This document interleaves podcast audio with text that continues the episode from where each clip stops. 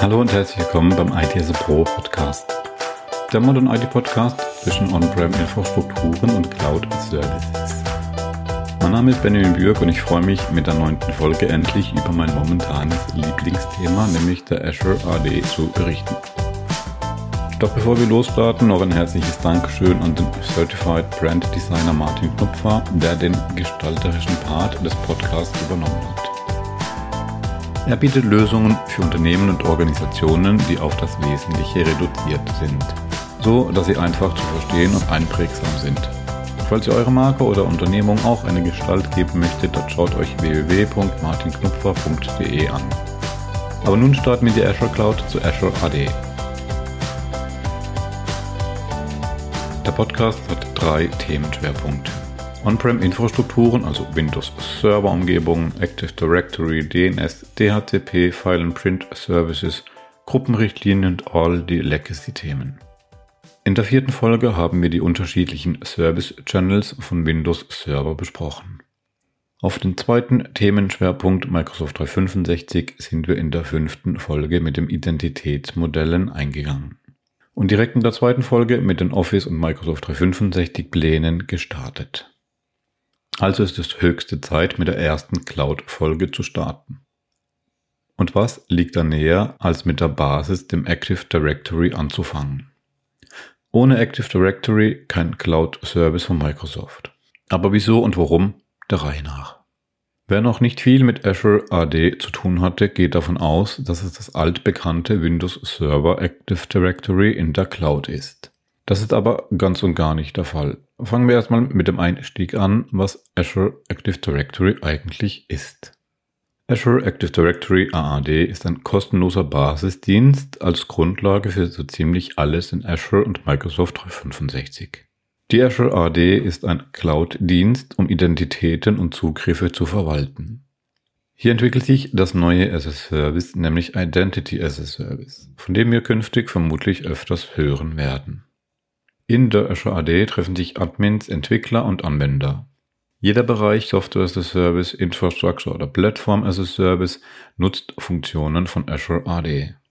Jeder Anwender und Nutzer von Windows Live oder Services wie Skype und Outlook.com nutzt bereits Azure AD.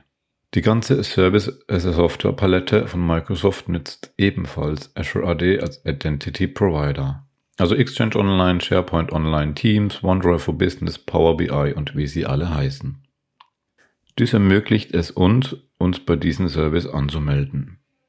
Der zweite Entry Point ist über die Plattform- und Infrastructure-Sparte von Microsoft namens Azure. So nutzt Azure sein eigenes Active Directory, um Zugriffe auf die Subscription, Datenbanken, Resource Groups, VMs und so weiter zu regeln. Applikationen und Web-Services profitieren von Features wie Single Sign-On. Also kurz gesagt, nochmal als Wiederholung, Azure AD ist ein Cloud-Dienst, um Identitäten, Identities und Zugriffe, Access zu verwalten, managen. Daher die Abkürzung IAM. Wir hatten uns in Folge 5 mit den unterschiedlichen Identitäten befasst. Eine Identität kann der klassische User mit seinem Passwort sein. Eine Identität kann aber auch eine Applikation oder ein Dienst sein. Diese authentifiziert sich mit Sicherheitsschlüssel, den Secret Keys oder mit Zertifikaten. Also ist die Authentifizierung ein Prozess, in dem Identitäten verifiziert werden. Dabei unterscheidet sich Authentifizierung und Authentisierung voneinander. Ich authentisiere mich mit meinem Passwort und der Server oder Applikation authentifiziert mich. Wie sieht oder sah die klassische Authentifizierung nun aus? Applikationen hatten in Vergangenheit eigene Benutzerverwaltungen mit eigener Benutzerdatenbank. Also der User hat sein Passwort eingegeben und der Server hat ihn in seiner Datenbank nachgeschaut. Wenn die Angaben User und Passwort korrekt waren und die Verifikation positiv, war die Anmeldung erfolgreich. Was ist jetzt daran schlecht, wenn wir das schon seit Jahren, wenn nicht Jahrzehnten so verfahren? Naja, zum einen bergen die Benutzerdatenbanken gewisse Risiken. Die Sicherheitsanforderungen der Applikationen sind oftmals nicht sehr hoch. Ein gewisses Sicherheitslevel durchgängig zu erfüllen ist recht schwierig. Zum anderen ist es aufwendig, eine zentrale Verwaltung von Benutzern zu gewährleisten. In den Applikationen werden die User zusätzlich mit Daten und Informationen befüllt, die es zusätzlich zu schützen gilt. Weitere Nachteile ergeben sich für den Benutzer selbst. Er hat unterschiedliche Username und Passwörter für unterschiedliche Applikationen, Datenbanken, Webdienste und Computeraccounts. So kommt es zu doppelter Userverwaltung für die Administratoren. Auf der anderen Seite kommt es zu erhöhter Passwortverwaltung durch die Anwender, obwohl wir Passwörter mittlerweile generell als unsicher ansehen, egal wie komplex sie sind. Passwörter werden gestohlen, erraten, gehackt, gefischt und so weiter. Dies auch ohne Zutun oder Fahrlässigkeit von den Anwendern. In die missliche Lage springen die Identity Provider ein. Azure AD ist hier nicht der einzige Anbieter, es wachsen momentan viele andere. Was macht nun ein Identity Provider? Na, Identity Provider ändern das Verfahren der Authentifizierung.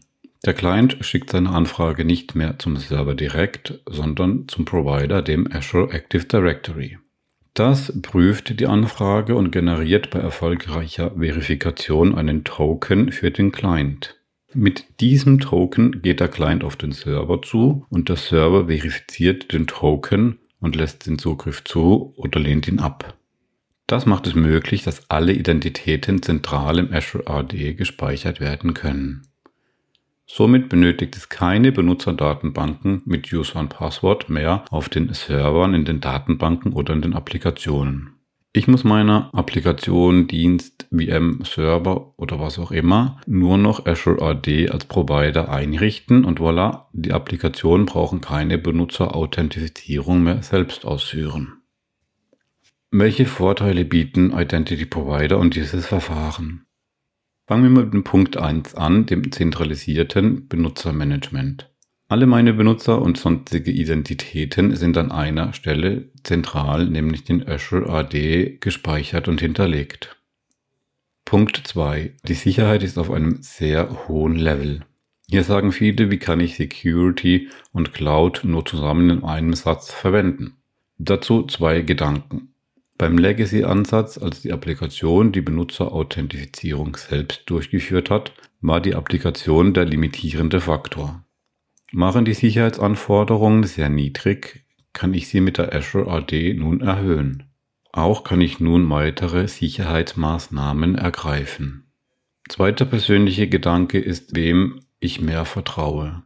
Ein Konzern wie Microsoft und vielen anderen Big Playern oder dem Branchen- oder Nischen-Softwarehersteller. Dieser ist oftmals nicht auf dem Level und der Aktualität. Es ist auch nicht seine Kernkompetenz. Im Gegenteil, gibt er die Benutzerauthentifizierung ab, kann er sich mehr auf seine Kernkompetenz der Software konzentrieren. Punkt 3. Der dritte große Vorteil, was mit Azure AD mit eingeht, sind die Sicherheitsfeatures, welche zur Verfügung gestellt werden. Multifaktor-Authentifizierung und Conditional Access kann ich zentral verwalten, unabhängig von dem Dienst oder Applikation dahinter. Wenn ich behaupte, Passwörter sind unsicher, dann muss ich diese mit Multifaktor schützen. Und mit Conditional Access kann ich klare Regeln festlegen, wann und wo Authentifizierung stattfinden darf und wo nicht. Darüber hinaus kann ich mir sogar suspekte Anmeldungen oder deren Versuche anschauen oder mich oder die Benutzer benachrichtigen lassen. Die Möglichkeiten sind enorm. Welche Applikation oder On-Prem-Dienst bietet mir das out of the box? Punkt 4. Ein weiterer Vorteil bietet sich den Softwareentwicklern selbst, die nun Single Sign-On zur Verfügung stellen können und andere Dienste leichter integriert bekommen. Die Anwender begrüßen das ebenfalls, wenn sie sich nur noch einmal anmelden müssen. Somit wird die User Experience und Usability durch Azure AD gesteigert. Der Anwender braucht sogar nur noch eine Identität verwalten. Das haben sich viele schon lange gewünscht. Was bietet die Zugriffsverwaltung? Access Management. Kommen wir zu dem A in IAM. Das Konzept des rollenbasierten Zugriffs RBAC Role-Based Access Control kennen wir bereits aus vielen anderen Microsoft-Produkten. Hier können Benutzer oder Gruppen Zugriffe auf Ressourcen gegeben werden. Ich kann meiner Azure Ressource, Ressourcengruppe oder Subscription Rollen zuweisen und damit User mit Berechtigungen ausstatten. Meist sind es Berechtigungen zum Lesen, Schreiben, Ändern, Erstellen oder Löschen. Es gibt bereits sehr viele bestehende Rollen, die aber durch eigene Anforderungen erweitert werden können. Dazu gibt es im Azure Portal unter den einzelnen Ressourcen immer das Blade Access Control IAM. Bei der Zugriffsverwaltung dreht sich alles um Zugriffe für Benutzer oder Applikationen zu verwalten, zu prüfen und nachzuvollziehen. Schauen wir uns die Lizenzierung und Preise an. Als ich die Folge geplant hatte, gab es Basic Free und Premium Pläne. Als ich beim Aufnehmen der Folge nochmal reingeschaut hatte, hatten sich die Pläne natürlich schon wieder geändert. Also nochmal von vorn. Das Azure AD steht in vier verschiedenen Lizenzierungen zur Verfügung. Die vier unterschiedlichen Pläne bekommen oft Funktionserweiterungen. Zur Vereinfachung können wir sie aber grob in kostenlos und Premium-Bereiche unterteilen. Der kostenlose Freeplan bekommt man, wenn man Azure, Dynamic 365, Intune oder die Power Plattform verwendet. Den Plan Office 365 Apps bekommt man, wenn man ein Office 365 bzw. Microsoft 365 Plan abschließt.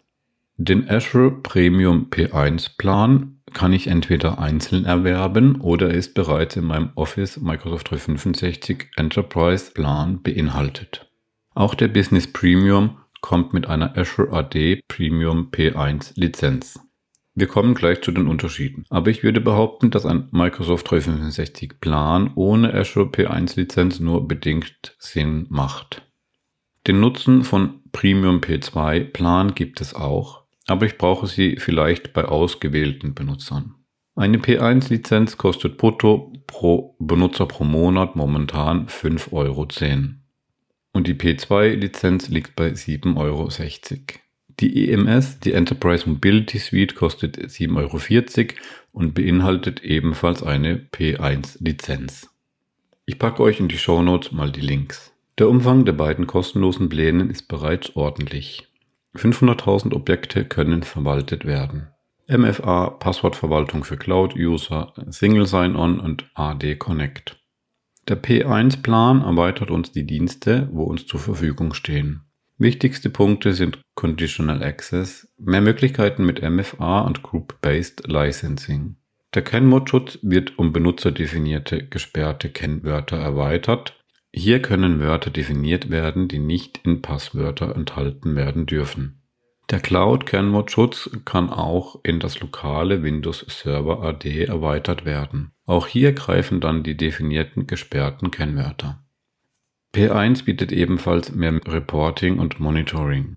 50.000 monatlich aktive externe User können aufgeschalten werden.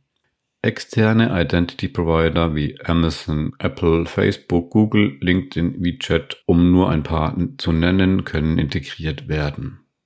Der Premium P2 Plan adressiert Identity Protection und Identity Governance. Privileged Identity Management, PIM, ist eine geniale Sache und sehr schade, dass hier viel Potenzial und Sicherheit, die viel Gutes bewirken kann, hinter einer zweiten Bezahlschranke liegt. Vermutlich werden nur sehr wenige bereit sein, den Mehrpreis für P2 zu investieren. Wie erstelle ich nun ein Azure AD? Viele Wege führen nicht nur nach Rom, sondern auch in die Cloud. Daher bekomme ich ein Azure AD über zwei Wege. Beim Erstellen eines Microsoft 365 Tenants wird automatisch ein Azure AD mit erstellt. Dort werden ja schließlich die User hinterlegt. Kein Exchange ohne AD gilt somit auch für Exchange Online. Der zweite Weg ist beim Erstellen einer Azure Subscription. Also wenn ich Dienste von Azure bereitstelle, wird mir automatisch ein Azure AD eingerichtet. Schon alleine, damit mein Admin-User irgendwo gespeichert werden kann. Wie gesagt, die Basisfunktion ist kostenlos. Verwaltungsmöglichkeiten für Azure AD. Kommen wir zur Verwaltung von Azure AD. Auch hier haben wir unterschiedlichste Formen. Das Azure AD kann ich über das Azure AD Admin Center verwalten. Zudem gelange ich über das Azure Portal oder vom Microsoft 365 Admin Center. Beide verweisen auf das Azure AD Admin Center. Direkt aufrufen kann ich es mit dem Link aad.portal.azure.com. In der Verwaltungsoberfläche des AADs bieten sich viele Blades mit unterschiedlichen Funktionen. Auch kann ich im Azure Portal oben im Suchfeld Azure AD eingeben und ich bekomme eine ganze Liste an möglichen unterschiedlichen Azure AD Diensten angezeigt. Das AAD Admin Center bietet ein Dashboard, das man sich nach Belieben anpassen kann. So hat man zentral auf einen Blick sein Active Directory mit Benutzergruppen, News und Empfehlungen. Zusätzlich hat man Einblick auf die Synchronisierung mit seinem lokalen Server Active Directory und auf das Überwachungsprotokoll. Es lohnt sich einmal durch die Menüs und den Einstellungen in den Blades zu gehen. Die zweite Verwaltungsmöglichkeit ist natürlich mit PowerShell gegeben. Dazu benötigen wir das Azure AD Modul, was wir mit dem Befehl import-module Azure AD importieren. Falls das Modul noch nicht zur Verfügung stehen sollte, kann es mit dem Install Module Azure AD installiert werden. Ist das Modul geladen, kann mit Connect-Azure AD Verbindung aufgebaut werden. Eine Übersicht über alle möglichen Befehle erhalten wir mit get-command-module Azure AD. Dritte Verwaltungsmöglichkeit ist die Azure CLI, also die Cloud Shell. Zu finden ist diese im Azure Portal oben rechts in der Ecke. Dort bietet sich die Auswahl zwischen PowerShell und Bash. Als vierte Möglichkeit fällt mir noch die Azure Portal App ein, die es neben iOS und Android auch für Windows 10 gibt. Glaubt ihr nicht? Ich packe sie euch in die Show Notes. Plattformunabhängige Programmiersprachen machen dies möglich. Ich glaube, Microsoft setzt da momentan stark auf Angular und TypeScript, aber das ist nicht ganz mein Metier. Die fünfte Verwaltungsmöglichkeit ist mit der Microsoft Graph REST API, das ich persönlich zumindest momentan nicht verwende. Was ist nun Azure Active Directory nicht? Genug geschwärmt von der Azure AD. Dann ist es beschlossene Sache, wir bringen unsere Active Directory in die Cloud, fangen an, das AD hoch zu synchronisieren und dann können wir endlich unsere Domain Controller in Rente schicken. Keine aufwendigen Konstellationen, Replikationen und FSMO-Rollen mehr. Keine Redundanzgedanken, keine Schema-Updates mehr. Die BMs können abgebaut werden und wir kommen der 4-Stunden-Woche einen Schritt näher. Aber leider nein, so einfach ist es in der Praxis nicht. Schauen wir uns an, was dem Azure AD fehlt, dann verfliegt die anfängliche Euphorie doch etwas. Ich möchte mich aber dem generellen Bashing nicht anschließen, da mein Cloud-Verständnis persönlich ein anderes ist. Erstmal sollten wir unterscheiden zwischen unserem lokalen On-Prem-Umgebung, Azure Active Directory und Azure Active Directory Domain Services. Genau genommen wäre der korrekte Vergleich unserer On-Prem Active Directory Domain Services mit Azure Active Directory Domain Services zu vergleichen und nicht mit Azure AD. Das können wir aber in einer separaten Folge sicherlich nachholen. Der zweite Aspekt, was mir mit dem Azure AD und generellen Cloud-Bashing immer zu kurz kommt, ist der, dass wir Legacy-IT-Landschaften nicht eins zu eins in die Cloud übertragen sollten. Die Cloud in Anführungszeichen macht vieles anders, besser, schneller und bietet uns neue Möglichkeiten. Aber es ändert auch die klassische Infrastruktur grundlegend. Es ist nicht die Idee, seine On-Prem-Infrastruktur eins zu eins in der Cloud abzubilden. Sonst könnten wir genauso gut unsere Server aus den eigenen Räumen abbauen und in ein betriebenes Rechenzentrum stellen. So verschenke ich die Möglichkeiten der Cloud. Wieso sollte ich mir eine eigene Plattform bauen, wenn mir diese bereits zur Verfügung gestellt wird. Nehmen wir als Beispiel Datenbanken. Die gibt es in Azure genügend und in unterschiedlichen Weisen zur Verfügung gestellt. Ich richte eine Instanz ein und kann diese skalieren, wie ich möchte und zahle, was ich verbrauche. Warum die Ummantelung in Form einer VM? Sicher gibt es momentan noch Gründe, warum ich eine SQL-Instanz noch in einer VM betreibe. Aber die werden weniger und ich sollte immer in Erwägung ziehen, wie ich meine Anforderungen in der Cloud abbilden kann. Viele Cloud-Born oder Cloud-Native Unternehmen haben den Vorteil bereits erkannt und nutzen diesen. Aber bevor ich nun abdrifte, kommen wir auf das Azure AD zurück. Nein, es ersetzt in vielen Fällen oder in den meisten Fällen nicht meinen Domain-Controller. Nun kommt die Liste, was es nicht bietet. Azure AD unterstützt keine Legacy-Authentifizierung. Das bedeutet kein Kerberos, kein NTLM und auch kein LDAP. Es gibt keine Gruppenrichtlinien. Es gibt keine Forest Sites, Subdomains und Trusts mehr, wie wir sie kannten. Funktionen von Gruppen sind auch noch nicht auf der Höhe. OUs gibt es auch nicht, es ist alles flach. Was bedeutet dies alles nun?